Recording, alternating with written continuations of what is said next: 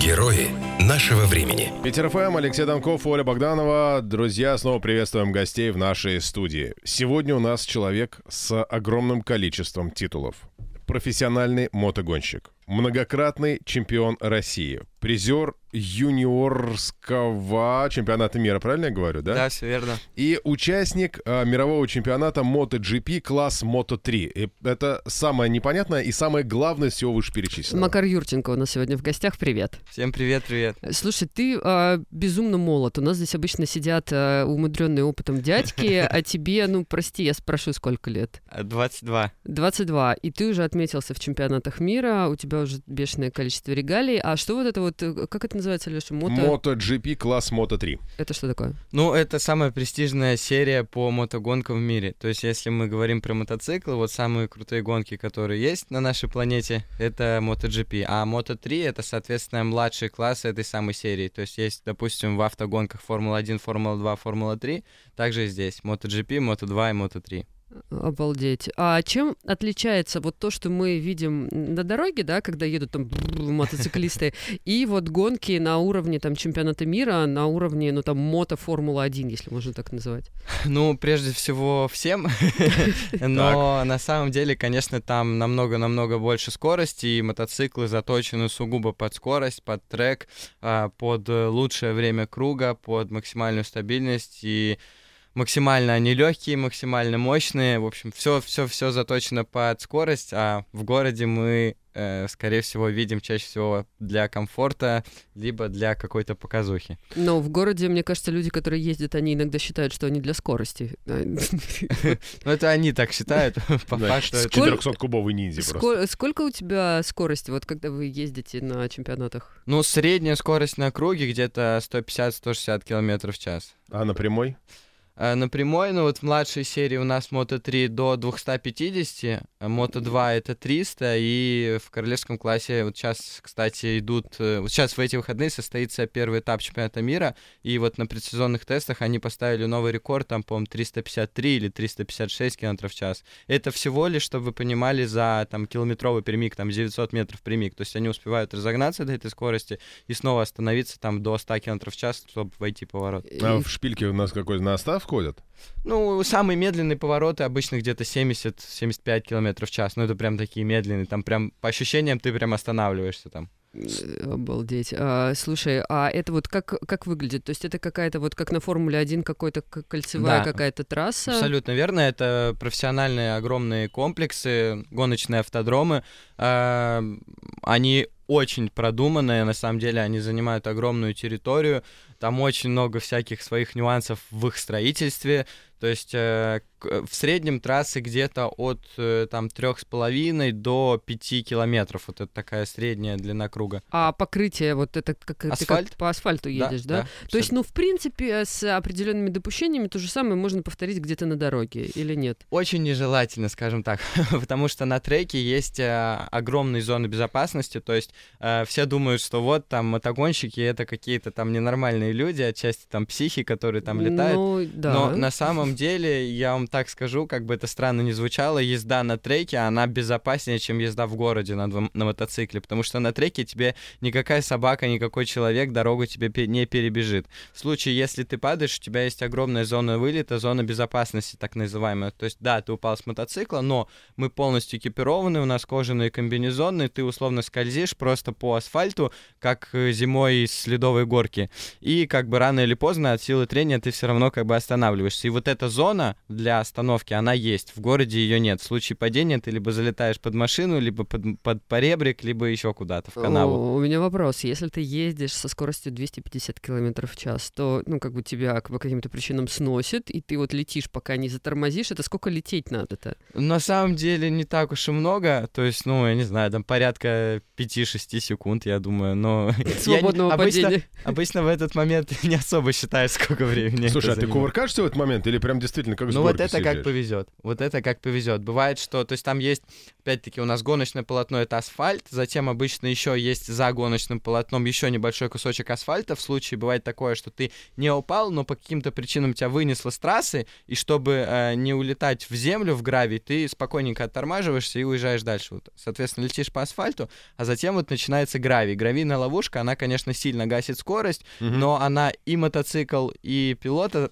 как бы иногда заставляет кувыркаться. И вот там как бывает иногда получаешь как бы неприятные травмы какие-то, но в целом Слушай, на Формуле-1 есть э, команда механиков и пит-стопы и все остальное. У вас такое тоже бывает? А, ну, конкретно в самой гонке в пидстопов у нас нет, то есть гонка занимает 40 минут а, примерно, то есть это там порядка 20 с, с небольшим кругов, в зависимости от длины круга Мгм. э, и времени круга. Вот, но в гонке непосредственно у нас пидстопов нет, но тем не менее есть также у нас квалификации, есть тренировки, в которых а, очень важно оперативно, соответственно, настраивать мотоцикл, менять шины и так далее, вносить какие-то корректировки. Конечно, есть команда профессиональных механиков, то есть даже в младшем классе в Moto3 а, команда из двух пилотов состоит из э, 10 человек персонала, то есть это по два механика на мотоцикл, плюс э, инженер, плюс э, человек, который отвечает чисто за шины, за колеса, потому что там на каждый мотоцикл еще дополнительно 4 комплекта колес, чтобы оперативно менять составы и так далее. А вот ты говоришь, команда, вы там как-то парно ездите? Или в, чем вообще прикол? Надо проехать быстрее всех? Или вам нужно сделать какие-то определенные элементы? Или вот почему оценивается крутость пилота? А, ну, на самом деле, в мотогонках все довольно просто. Кто первый, тот и выиграл. Тот и Но, как бы, есть, понятное дело, квалификация. Квалификация — это чисто на лучшее время круга. Ты его показываешь, тот, кто лучше, тот стартует в гонке первым. Соответственно, и так распределяются места на старте. Соответственно, сама гонка, то есть, допустим, 22 круга, опять-таки, в зависимости от длины, стартова... стартуем по тому, как только у нас грас... ка- гаснут красный сигнал светофора, и, соответственно, кто первый завершит 22 круга, тот и победитель. 22 круга — это сколько по времени Э, получается? 40 минут. И насколько тяжело вот эти 40 минут провести? А, довольно тяжело, потому что, опять-таки, в зависимости от э, погодных условий, то есть если там было бы плюс 15 и как бы пасмурная погода, то, в принципе, нормально. А у нас, допустим, на чемпионате мира многие гонки, вот сейчас, например, первый этап э, в Катаре, Доха, то есть Э, там, там плюс э, н- 35 ночью где-то. плюс 30, как бы, да, днем чуть-чуть пожарше. Там, кстати, ночные гонки, там очень классный освещенный трек. В Таиланде также, в Малайзии этапы, они вот такие самые физически тяжелые. В, в Испании тоже бывает жарко. Ну и плюс э, ты как бы не можешь спокойненько так ехать, проветриваться. То есть ты все время в, полностью в напряжении, и конкуренция на чемпионате мира, в принципе, как и в любом виде спорта, максимально высокая. То есть вот, э, чтобы вы понимали, у нас там условно время круга, э, там 2 минуты, мы проезжаем один круг за, за 2 минуты. И э, 30 участников, они укладываются там в одну секунду. То есть, условно, первый проехал 2, 2 ровно, второй проехал 2.01. О, Мгм. господи, 30 проехал 2.01. Соответственно, там вот любая там одна десятая секунды — это очень много времени. Соответственно, ты не можешь ни на секундочку расслабиться, потому что сразу тебя кто-то обойдет. Поэтому 40 минут напряжений. Ты первый среди российских пилотов, который попал в эту престижную гонку. А, как так получилось? С чего ты начинал? А, ну, вообще, я начинал на самом деле с э, немножко другой дисциплины мотогонок, с мотокросса. Это гонки по пересеченной местности с трамплинами, с прыжками, которые к асфальту не имеют никакого отношения. Вот, пять лет профессионально занимался ими. Тоже, кстати, э, там, являюсь вице-чемпионом России. Тоже мы ездили участвовать на чемпионат мира, на чемпионат Европы, ну, в юниорской тогда еще возрасте. Вот, а затем я был как бы маленький, а, худой, а для мотокросса нужна была сила. А вот в асфальте как раз именно э, худые, скажем, стройные ребята едут быстро, потому что очень чем легче, тем быстрее мотоцикл Это как едет. в балете, еще и отбор по физическим данным. Конечно, конечно. То есть там э, условно в в такие тяжелые райдеры им довольно сложно, просто потому что они на прямых будут терять, потому что у всех одинаковая мощность, э, и, конечно, тот, кто тяжелее, он едет медленнее. Вот, ну, подвернулась возможность, э, в общем, попробовать себя в асфальте, и, не покладая рук, в общем, участвовали, участвовали, э, тренировался, ну, удалось вот попасть туда. Э, Я читала а, про твоего бесстрашного папу, который, э, который всегда тебя поддерживал в твоем начинании. Я вот как женщина с детьми, у меня есть два мальчика, я бы, ну, наверное, у меня бы сердце обрывалось. Потому что когда ребенок участвует там в каких-то мотокроссах, прыгает на мотоцикле, ты все время э, кажешься, божечки, вот сейчас он свалится, сейчас вот что-нибудь Не-не-не, там, произойдет. там по-другому. Давай, давай, давай, быстрее, что так медленно, зачем ты этого пропустил, что ты упал. И у тебя старший брат тоже занимается какими-то такими мото... Да, вообще меня как бы старший брат в это все дело ввел. Он уже сам сто лет не занимается, у него тоже две дочки, он уже предпочитает как раз-таки спокойную пенсионерскую езду и вообще, в принципе, ну хотя да, он, он вот, кстати, ездит по городу на мопеде, вот, я не езжу совсем а, по городу, но он как бы уже спокойный, у него уже не горит кровь, поэтому он может себя контролировать условно. А ты не ездишь, потому что боишься, что вот взыграет э, эта история, и ты пойдешь прям чудить по, по своим ну, чемпионским во-первых, делам? я не получаю от этого удовольствия никакого, потому что я, когда выезжаю в город, я понимаю, что я еду очень медленно, но в то же время э, ехать быстрее будет очень небезопасно. И как бы, ну, не хочется ни себя э, к этой опасности привлекать, ни других участников дорожного движения. Ну, а в городе ты даже не можешь нигде полный газ открыть, в то время как на треке ты едешь все, что возможно, ты едешь в полный газ, максимально используешь тоже торможение, максимально наклоняешь мотоцикл в поворотах. В городе ты этого как бы нигде себе позволить не можешь. Слушай, вот наклоняешь мотоцикл, э, наклоняешь мотоцикл в поворотах, а вы же практически ложитесь. а, Да. а, и выставляют колено. Коленом это притормаживает или И что? локоть. И локоть. Да. Там какие-то есть специальные... Там есть специальные слайдеры, да, как бы, но это некий ориентир наклона, плюс есть свои нюансы тоже, как бы в случае там сноса переднего колеса за счет как бы коленки можно этот, это дело э, засейвить, так сказать, и не довести до падения.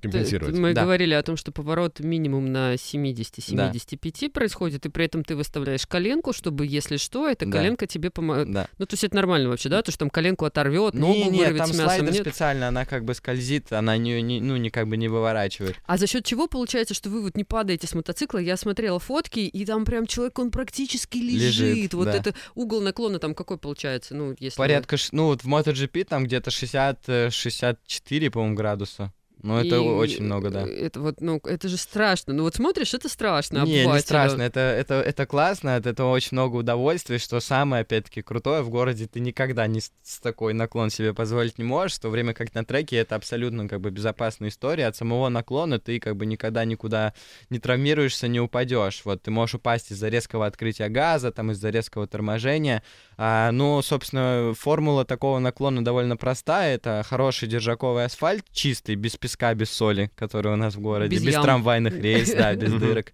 вот, без разметки, опять-таки. И э, хорошая резина, э, цепкая, гоночные слики, которые там нагреты до 60, ну, ой, 60 это я загнул, в- на большом треке, конечно, там 80-100 градусов температура шины.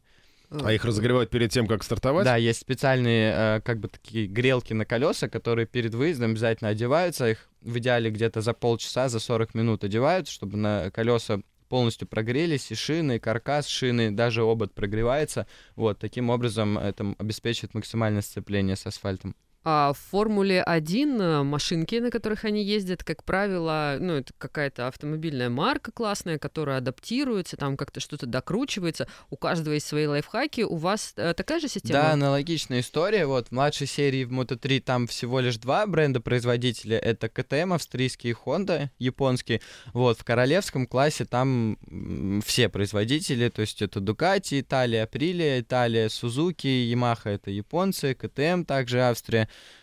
Кого-то еще я забыл. Харлея нету? Сузуки нет, Харли, Харлея нет. Харлей ну, Харлей у нас не делают, да? никогда к спорту, по сути, отношения не имели. Ну, то есть там, конечно, американцы гоняются на Харлеях, но это выглядит очень забавно. Ну, то есть у тебя получается, что ты как, вот ты туда попадаешь каким-то образом, тебя уже спонсирует какая-то компания, да, которая предоставляет тебе мотоцикл.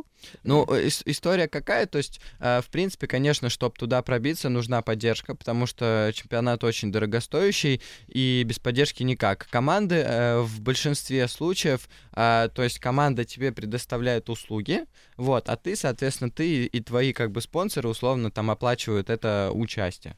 Это, это сколько, если не секрет? А, ну, вот один сезон в младшей серии на полностью коммерческих условиях стоит э, порядка 350 тысяч евро.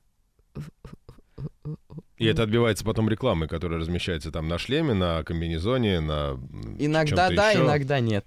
А У тебя вот при ну, таких, собственно, затратах наверняка есть какой-то там коммерческий директор, да, или как, ну, кто ведет вот эту всю историю? Э, есть, да. Ну вот как бы, понятное дело, отец помогает, вот Оля, которая сзади стоит, тоже во всем этом деле помогает в поиске партнеров. То есть твое дело это спорт, это правильное прохождение дистанции, но вокруг тебя есть люди, которые, собственно, обеспечивают Конечно, тебе это вот- всегда. На самом деле, там, по сути, как и в любом спорте, если мы видим спортсмена, который там стоит на первом месте с кубком, а, да, он молодец, да, он занял как бы это место и заслуженно, но абсолютно всегда есть там команда людей, и не один человек, который стоит за его спиной, и, э, собственно, не меньше, чем он, там, заслуживает этот кубок, потому что оказ- оказали в свое время там огромную поддержку и продвинули, и заставили его, собственно, достичь эт- этих высот. А как э, происходит вот э, путь туда, в чемпионаты мира? То есть ты в какой-то определенный момент, я не знаю, со скольки лет надо за- начинать заниматься мотоспортом, чтобы у тебя был шанс? Ну, вообще, чем раньше, тем лучше. То есть я начал довольно поздно, в 9 лет я сел на мотоцикл, мотокросс, да. Вообще объясню, почему это поздно. Вообще, по-хорошему, там, в принципе, все вот э, в мотоспорте на, уровне чемпионата мира сейчас доминирует это Испа- Испания и Италия. Ну, как бы такие две страны, самые южноевропейские, где там всегда хорошая погода и, в общем-то, все, все условия есть для все условия для того, чтобы гонять. Вот. И по сути, как только ребенок э, осваивается на двухколесном велосипеде, это происходит там, условно в 4 года, примерно там 3, от 3 до 5 лет. Сажать его на В принципе, мотоцикл? уже можно его сажать на мотоцикл. Есть огромное количество детских мотоциклов. Они максимально лояльны, максимально безопасны. И опять-таки в детстве э, дети, ну, намного быстрее схватывают и намного легче их обучить чему-то, чем там взрослого дядю, там, условно, 40-летнего возраста. Ну, 40-летнего возраста они, как правило, уже и вес имеют другой. Мне Да. кажется, там люди по весу просто не пройдут. А есть ли какая-то инфраструктура у нас, когда, ну, окей, хорошо, у тебя там есть определенные лишние деньги, тебя интересует мотоспорт, ребенка интересует мотоспорт, ты даже купил ему этот мотоцикл, куда ты его потом с этим мотоциклом? Ну, э, у нас, к сожалению, э, вот именно асфальтовая история мало развита, э, но последние вот несколько лет она хорошие делает такие шаги вперед. У нас больше развит именно вот мотокросс, та дисциплина по пересеченной местности, потому что грунта как бы земли как бы у нас И больше. неровностей. Да, да, да. Вот с этим как бы получше и конкуренция на уровне чемпионата России, как что самое важное в детских и юниорских классах, довольно высокая. В асфальте у нас на сегодняшний день больше развита именно взрослая история, но она уже такая больше любительская, чем профессиональная, потому что это в большинстве своем э, взрослые состоятельные люди, которые позволили себе, в общем-то, купить мотоцикл и занимаются для, э, для себя. Вот, сейчас, э, вот последний год я э, открыл свою, как бы, школу в Питере и, собственно, занимаюсь э, тренерством, подготовкой ребят, в том числе там и детей, и юниоров. А, мы сейчас регулярно тренируемся, вот сейчас очень готовимся к летнему сезону. Зимой мы катаемся в крытом помещении, в крытом у нас есть э, картодром, примакартинг с асфальтовым покрытием, довольно большой, и мы там, собственно, с ноября по вот апрель газуем. А Вы на питбайках сначала Да. тренируетесь, правильно? Да. Они чем отличаются от ну, полноценного мотоцикла? А что Они- такое питбайк? Подождите, Вот не щас, э, торопитесь. бррр. Питбайк, как правило, это такой маленький дешевый китайский мотоцикл, а, там условно стоимостью 100 тысяч рублей, а, который сильно дешевле, это новый, сильно дешевле, чем там полноценный мотоцикл, который там стоит, ну, условно, миллион. А, но он отличается, ну, по сути, всем, там технические характеристики у него полностью другие, но это по-прежнему мотоцикл, у него по-прежнему есть два колеса, мотор, руль, тормоза и так далее. Коробка передач механическая да, такая же, абсолютно да? верно. И вся техника именно езды, торможение, ускорение, повороты, все вот эти нюансы, они прекрасно отрабатываются на этом питбайке, и эти тренировки намного бюджетнее. Слушай, а к питбайку, питбайк он меньше по размеру? Или Да. там условный э, Ёбрик 125, он тоже к питбайкам можно от- Нет, отнестись? питбайк меньше по размерам. То есть вот им, он именно заточен под тренировку или под, под детей? Э, я не он- представляю себе, как я мог бы начать тренироваться на питбайке. э, нет, на самом деле абсолютно спокойно. Приходите к нам. У тебя просто будут некоторые части тела свисать чуть больше. как у волка из этого. Ну вот я катаюсь на питбайке, хотя я как бы, ну, ростом мы примерно одинаково, да, как бы я, может быть, чуть-чуть меньше по весу. Да, но ты Условно, бы питбайк это э, небольшой мотоцикл, но он предназначен изначально для взрослых. В принципе, на нем и дети катаются, но изначально он сделан для взрослых. То есть ты э, вот на этом э, недорогом мотоцикле можешь научиться на нем правильно сидеть, там условно правильно входить в поворот на небольшой скорости, ну и каким-то Или на образом... с- большой. или на большой, да, и каким-то образом с него не падать. Да. А дальше, если тебя вот эта тема волнует, будоражит, и у тебя есть какие-то э, данные, тебе инструктор говорит, слушай, да ты будущая звезда мото... Мотоспорта. мотоспорта, давай. Да, Э, да, абсолютно так. И, в принципе, если ты действительно неплохо ездишь на питбайке на маленькой картинг-трассе и хорошо владеешь инструментом, тебе не составит большого труда освоиться на большом треке, потому что э, это примерно то же самое, просто скорости и размеры больше. А теория вся, она та же самая. Принцип Ну, тот же самый. Мы смотри, мы говорили о том, что вот как раз в э, мотоспорт э, хорошо идти людям, у которых э, ну не очень габаритное телосложение, да. А, И вот ты говоришь техника, да, Но если это если мы говорим, прошу прощения, с точки зрения именно профессиональной, профессионального спорта и с точки зрения там хорошего время круга. Это если мы говорим про чемпионат мира, там, конечно, это очень важно. Но если для себя просто получить удовольствие или там на уровне любительском э, в России, э, там, в принципе, это как бы прям большой роли не играет. мотозаезд среди тяжеловесов есть Да, такое? Ну, можно организовать. Да, среднее время прохождения круга 15 минут. Нет, а смотри, вот, а что еще нужно для того, чтобы быть успешным в, этой истории? То есть, да, у тебя должно быть там определенное телосложение, у тебя э, должно быть определенное бесстрашие, ну, Да. на, мой взгляд. А что еще влияет на то, хороший ты мотоспортсмен или Ну, нехороший? Э, поскольку, конечно, это технический вид, вид спорта, очень важна финансовая составляющая, потому что, ну, спорт дорогой, и изначально, приходя в него, нужно иметь это в виду. То есть, либо, э, как бы, там, родители должны помогать, да, либо какую-то, в общем, искать партнеров и так далее, финансы, либо, собственно, самостоятельно работать и зарабатывать на это не, Сколько, недешевое увлечение. э, Сколько недешевое увлечение? Надо купить мотоцикл, нужно оплачивать тренировки, да? Вот что почем? Миллион, мы говорили, мотоцикл, да? Э, да, ну, условно, опять-таки, если мы говорим про маленький трек, да, про картинг-трассу, про питбайк, на которых тоже проходят соревнования, и тоже довольно высокого уровня, а, даже на уровне России, э, то я думаю, что там, в принципе, в миллион на сезон можно уложиться, там, с мотоциклом, со всеми поездками, там, с тренировками и так далее. Вот, если мы говорим про большой трек, ну, там, конечно, расценки больше, потому что просто участие в трек-дне, трек-день, ну, тренировочный день, э, стоит там на разных трассах там э, 12-15 тысяч. То есть это те деньги, которые ты просто платишь в кассу автодрома За за, за участие. То есть тебе нужно привезти мотоцикл, приехать самому, заправить мотоцикл, его обслужить, там шины и так далее. То есть комплект шин стоит там 30 э, тысяч рублей.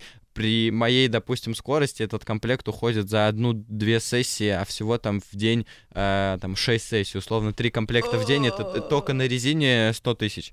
Вот, то есть э, как бы один день а, заездов. Это тебе не плавание, где Да, купил, да, шапочку, да, купил трусы и шапочку и вперед. Абсолютно, да. Ничего Поэтому, ну, про Либо это надо плавать с такой скоростью, чтобы у тебя шапочки просто летели. Ну, опять-таки, да, то есть ребята, которые любители, которые начинают, которые едут в свое удовольствие, в принципе, э, не супер медленно, а, там могут, условно, на сезон э, три комплекта и хватит. э, А может быть резины. такое, что, ну, ты вот прям самородок какой-то, да, и тебя заметил там условно какой-то продюсер от Мира спорта и сказал, слушай, я тебе этих тридцаток на колеса надаю выше крыши, только езди, пожалуйста, мы с тобой прославим нашу страну. Ну, есть редко, конечно, но такое случается, да. Это я, да. Ну, не совсем. Потому что вот э, я, получается, на чемпионате мира выступал как раз в 2019 году. Вот в 2020 году, в прошлом году мне не удалось выступить на чемпионате мира, потому что а, была травма спины, у меня была операция а, на пояснице, вот, и я из-за этого пропустил начало сезона, ну и плюс такие, опять-таки, сложности со спонсорской составляющей. Так Вот пандемия же еще была. и пандемия была, да, и сезон начался только в июле месяце, ну, как бы, но он, он был, он прошел, он прошел без зрителей, как бы в сжатой географии, то есть никаких заокеанских этапов не было, там были чисто европейские, вот, но как бы он состоялся. Сейчас э, вот в большей степени занимаюсь именно э, мотошколой, вот, ну, конечно, очень хочется вернуться на мировую арену, на международную хотя бы. Но это Слушай, есть в планах? В планах есть, а осталось найти возможность как это реализовать. А, Мы говорим сейчас о профессиональном спорте, но есть еще и непрофессиональные, насколько я понимаю, или полупрофессиональные заезды, типа мотогонки на острове Мэн. Что ты можешь об этом рассказать? Насколько это сумасшедшая история и... А мне расскажи тоже. Ну, Такое ощущение, что Ну, вы друг с другом кор- разговариваете, а я Это, вообще наверное, самые популярные видосы, которые есть на Ютубе в плане мото каких-то заездов. То есть остров Мэн — это где-то... Это в Великобритании же он принадлежит? Ну, по-моему, ну, де Юра, по-моему, в Великобритании Где-то принадлежит. там. Я помню, что у них там три ноги, бегущие на Да, гербе. да, да, да. В общем, это остров, э, круг там составляет, я не помню, сколько это, 16 миль или что-то такое. А, Там как бы дорога, она узенькая, то есть, условно, одна полоса туда, одна обратно. Вот, пример, ширина дороги, наверное, метров 5-6. А, И она не имеет каких-то супер крутых поворотов, но там постоянно какие-то плавненькие повороты. Она проходит через деревни, там есть и открытые участки, там очень, Дома, заборы, очень много деревья, холмов. вот это вот все. И, в общем-то, этот остров Мэн славится тем, что эту дорогу длиной круг э, в 16 миль используют для гонок. Притом как мото, так и авто, что там только не гоняется. Бедные жители. И там средне- средняя скорость на круге больше 200 км в час. Ого. А при том, что это никакое, это не гоночная трасса, то есть там нет никаких зон вылета, про которые я рассказывал ранее. И, соответственно, ну, там ежегодно гибнут люди, э, гонщики, потому что трасса очень опасная, и, ну, каждое, наверное, второе падение — это, к сожалению, гибель человека. Но люди туда едут, потому что это огромный адреналин, э, то есть, как бы, эмоции, которые там ребята получают, их больше нигде не получат, потому что ты, когда несешься там со скоростью больше там 250, почти 300 километров в час у тебя, ну, как бы условно, на небольшом расстоянии от тебя там мелькают дома и так далее, и постоянно там вплоть до прыжков доходит, то есть там как бы настолько холмистая Корова дорога, что там- вышла на трассу, например, и что, куда ну, в общем-то, да. Я как бы пока что далек немножко от этого, потому что я все-таки предпочитаю э, чуть-чуть более безопасную езду на гоночном треке, где, э, ну, вот условно, если взять гонки MotoGP, вот всю вот эту э, историю, там все категории, все классы, ну, там гибнет, наверное, как бы мотогонщик раз где-то в два года, может быть, там раз в три, Эм, И это довольно очень редкое событие, это прям огромное стечение обстоятельств, при том, что там за год проходит 20 этапов только в MotoGP, плюс еще есть другие серии, всякие там чемпионаты Испании, чемпионаты Европы, и, ну, огромное количество райдеров, огромное количество гонок, и, ну, не так, э, скажем, не такая пугающая статистика, в отличие от острова Мэн. А какие самые популярные травмы в мотоспорте? Самые Наверное, частые. ключица, тьфу-тьфу-тьфу, я ни разу не Стучи, вот тут, вот тут стучи, тут деревянное не, все. не ломал, вот, э, я ломал руки, лодыжку ломал, вот, э, ну, такое, да, пожалуй, самое основное. Ну, вот, наверное, руки, ключица, потому что, как бы, когда падаешь, и иногда ты падаешь, скажем, близко к земле, и просто сразу с небольшой высоты на землю падаешь, и, собственно, скользишь по ней, это ничего страшного. А вот самое страшное, это так называемый highside, это когда мотоцикл начинает скользить задним колесом, а потом в один определенный момент оно цепляется за асфальт, и тебя, как с катапульты, с этого мотоцикла выбрасывает. И ты, прежде чем упасть об асфальт, сначала вылетаешь вверх. Мгм. Вот, и, собственно, соприкосновение с асфальтом, оно не очень мягкое и очень часто приводит к травмам. Но вот сейчас в современных э, комбинезонах а, по регламенту MotoGP обязательно так называемая подушка безопасности, это airbag, это как бы встроенный жилет в комбинезон, который при вот таком ударе, он... э, скажем так, взрывается, ну, комбез не взрывается, взрывается этот шам- сам жилет, Э, там есть такие мешочки, вот, соответственно, они надуваются, там огромное давление воздуха, и получается, что как раз-таки они э, для ключиц и сделаны, то есть они вот здесь вот зону плеч, и где вот лопатки, заднюю часть тоже э, закрывают, таким образом при падении, э, в общем-то, ты не, не ломаешься, то есть у тебя как бы чуть-чуть такое э, воздушный мешочек, и через э, 3-4 секунды он сдувается, ты можешь дальше ехать, то есть ничего... Ну, то есть это получается так же, как обычные э, подушки безопасности автомобиля. Но они одноразовые. Э, ну вот э, есть несколько производителей, вот в частности там один, у одного из производителей два перопатрона. То есть ты М. можешь даже раз упасть, встать, поехать и в следующем повороте, в общем-то... Опять упасть, по- как бы, потому что ты такой, ну ладно, сегодня не судьба прям, если на каждую пару. Костюм испортил. А, а почем такие костюмы? А, ну вот, э, скажем так, костюм полноценный, сшитый по индивидуальным меркам, а, по, скажем, самым высоким стандартам, с подушкой безопасности вот этой, комбез сшитый из кенгуру кожи, потому что она более эластичная и более легкая, чем э, коровья. Опять-таки, легкость это про скорость. Мгм. А вот, стоит э, 3000 евро. И шлем же еще нужен, да? Шлем тоже нужно, да. И Без шлем- шлема нежелательно. А в шлеме Шлем- там тоже есть что-то, что там надувается? и Нет, как-то- шлем э, не надувается, шлемы, в принципе, они довольно хорошие, прочные, там, ну, хороший шлем, в принципе, стоит где-то от 20 тысяч рублей, ну, не так уж и дорого. Ну, С- по сравнению с костюмом, да. Ну да, слушай, а по поводу гражданского оснащения ты можешь что-то сказать? Или только про спортивное? Э, Ну, смотря что. Ну, то есть гра- гражданского есть огромное количество разных видов э, марок, то есть есть там кожаные вещи, есть текстильные вещи, есть там для дальних поездок, есть для городских, есть опять-таки а, очень много сейчас идет экип делается городской не в сторону какой-то безопасности и защиты, а в сторону стиля. Мгм. А, что не скажешь про гоночный трек, там делается э, э, либо с точки зрения скорости, либо с точки зрения э, там легкости и безопасности. Ну даже там про безопасность, я вам так скажу, иногда немножко забивает, лишь бы полегче он был. Вот. А в городе, конечно, миллион вариантов даже тех же шлемов, да, то есть есть открытый, закрытый, с козырьком, без козырьков, там, с маской, без маски, вот. Но в любом случае любой экип лучше, чем езда в шлепанцах. Да это понятно. Езда в шлепанцах это, мне кажется, определенный стиль уже Но такой. есть такие люди, которые ездят в шлепанцах. Я прям, когда вижу их в городе, мне прям...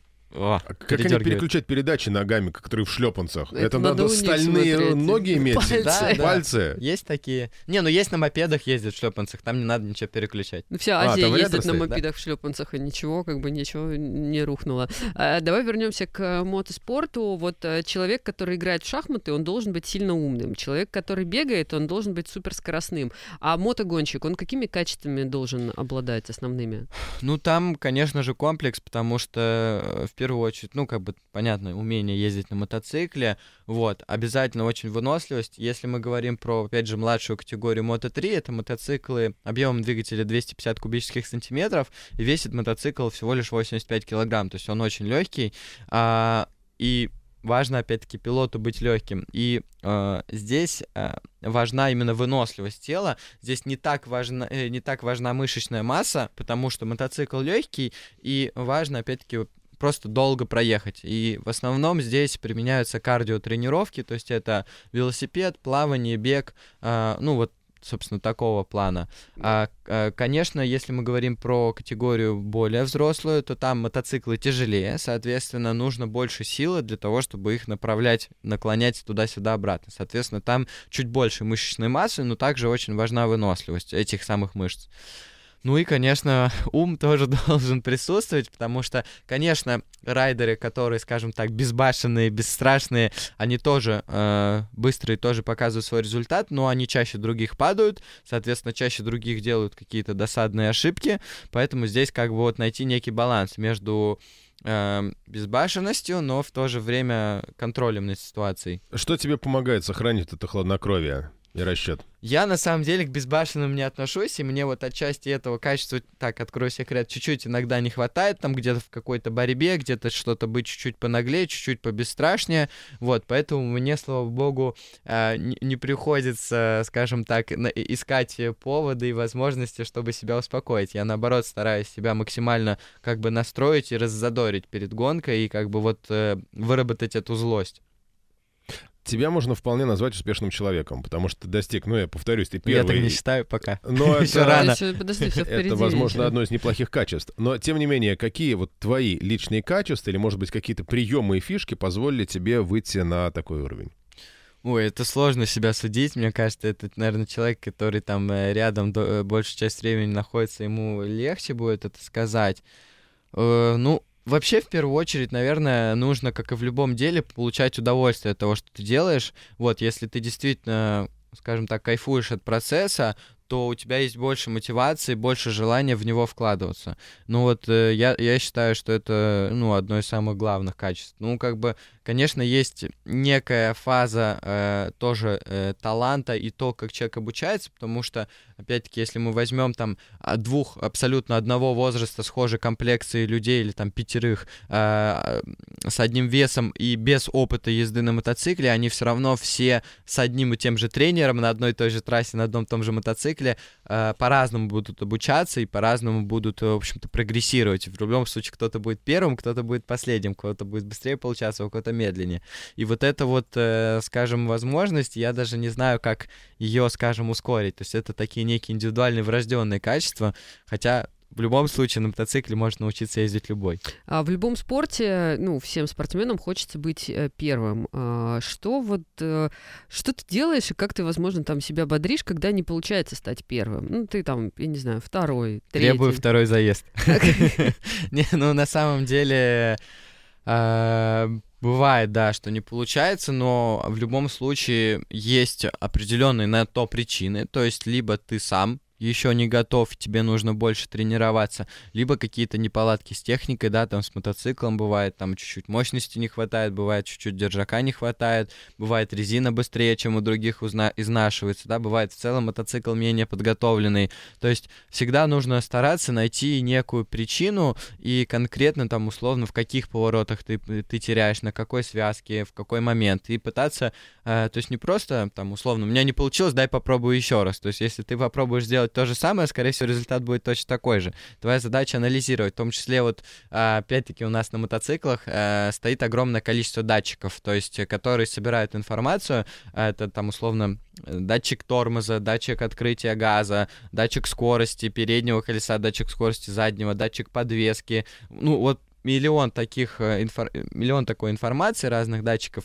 а, которую информацию мы собираем и можем сравнить, допустим, с предыдущим кругом или там с кругом другого пилота и понять, в какой определенный момент на трассе, в каком повороте я еду там чуть быстрее или чуть медленнее, и как бы там, может быть, на другой передаче или там по-разному мы тормозим, или разная чуть траектории. В общем, этот анализ данных, он очень важен. А он в открытом доступе, то есть ты всегда... Нет, ну, а. это, ну, как бы, для меня, да, а как бы для человека со стороны, конечно, команды стараются максимально держать эту инф- информацию конфиденциальной. И ты вот, э, ну, там, не знаю, по какой-то причине получилось не так, как хотелось бы, да, ты берешь вот эту информацию, и ты ее сам анализируешь, или у тебя Нет, есть, есть там, конечно, инженер, инженер-телеметрист, так называемый, это его работа, э, то есть э, вообще, в принципе, если говорим про, мото- про профессиональный мотоспорт, задача пилота — просто ехать быстро. А, соответственно, вот задача по настройке мотоцикла, по анализу данных и так далее. То есть есть на это определенные люди в команде, которые этим занимаются. Непосредственно я, конечно, участвую в этом процессе. Вот, я тоже смотрю, тоже анализирую, но вообще под это есть отдельный человек. Но ты ведь должен ему безоговорочно доверять, потому что от конечно. этого там в какой-то Но степени... это в его же интересах, это в интересах же команды показывать достойный результат, потому что помимо э, моих партнеров-спонсоров, у команды тоже есть свои партнеры-спонсоры, перед которыми они должны отчитываться о результатах результатах, поэтому командная работа здесь важна. То есть каждый в команде должен максимально быть настроен и работать на результат. Рекомендуешь ли ты пробовать мотоспорт, если человеку там, за 30, ну, это такой мужчина, работающий в офисе, у которого уже есть семья, у которого, в принципе, какая-то устоявшаяся история, ты просто молод, э, молод, безбашен, и как бы у тебя все еще впереди. А вот для людей, которые уже прошли какой-то определенный жизненный путь, и как бы что, что дает мотоспорт, что стоит ли его пробовать, и где и в каких условиях его следует пробовать, если есть к этому тяга? Ну, в первую очередь на треке, а не в городе, потому что, как я уже говорил, это немножко безопаснее а, или немножко. Вот, я рекомендую его всем, потому что детям это важно как для общего развития, так и вдруг станет э, суперзвездой. Вот, ну для общего развития это на самом деле тоже очень полезно, но особенно там мальчишкам, хотя есть и девчонок, которые много, много занимаются. Ну, мальчикам всегда машинки, там мотоциклы, все это интересно, все, что ездит. Если с детского возраста он будет в этом разбираться и уметь этим управлять, и там чинить и так далее, я считаю, что это большой плюс, чем минус. Вот, э, для непосредственно там уже взрослых людей, в принципе, аналогичная история, потому что так или иначе сейчас все стараются найти какое-то себе хобби, почему бы и не выбрать мото. Это как бы довольно интересное направление, э, как бы, которое, что самое важное, оно приносит удовольствие. То есть, э, как бы, понятно, не всем, все по-разному относятся, вот, но оно может приносить действительно кайф, и это, наверное, то, зачем люди идут. Вот, ко мне много сейчас приходит, э, в принципе, взрослых, э, взрослых уже людей, и которые там первый раз садятся на мотоцикл, там у них эмоции просто как, как у детей. Которые... Ты с нуля берешь? Ну, в смысле, с нуля... Редко, Вот, в большей степени, конечно, те, которые уже умеют ездить в городе, они хотят просто, скажем, по- повысить свою квалификацию, вот, но изредка очень просят новички, как бы я не могу им отказать. Для того, чтобы пойти э, к тебе в школу, нужны права на мотоцикл? Нет, Или можно... Нет, мы учим на гоночном э, треке, поэтому там как бы никаких прав не нужно, главное желание. Кстати, а твоя школа, она считается мотошколой для того, чтобы потом вот окончив Нет. ее, ты мог идти сдавать? Нет, Нет, то есть все равно нет. потом надо идти, Да. Мы на, на категорию, на права нет, не, не Ну, обучаем. это скорее как повышение, наверное, Да, это квалификации, просто да, как какие-то бы, да. навыки. Да, да. Круто. Но а, мы планируем в ближайшем будущем а, проект, который будет связан с а, мото, Мгм. и надеемся, что, может быть, это все произойдет там при там каком-то твоем непосредственном участии. С удовольствием. Сегодня в проекте «Герой нашего времени» был профессиональный мотогонщик, многократный чемпион России, призер юниор чемпионата мира, участник мирового чемпионата MotoGP, класс Moto3, это, напомним, аналог Формулы-1 только на мотоцикле. Э, Макар Юрченко, спасибо тебе большое, что ты был с нами. А, Не прощаемся. Спасибо. Герои нашего времени.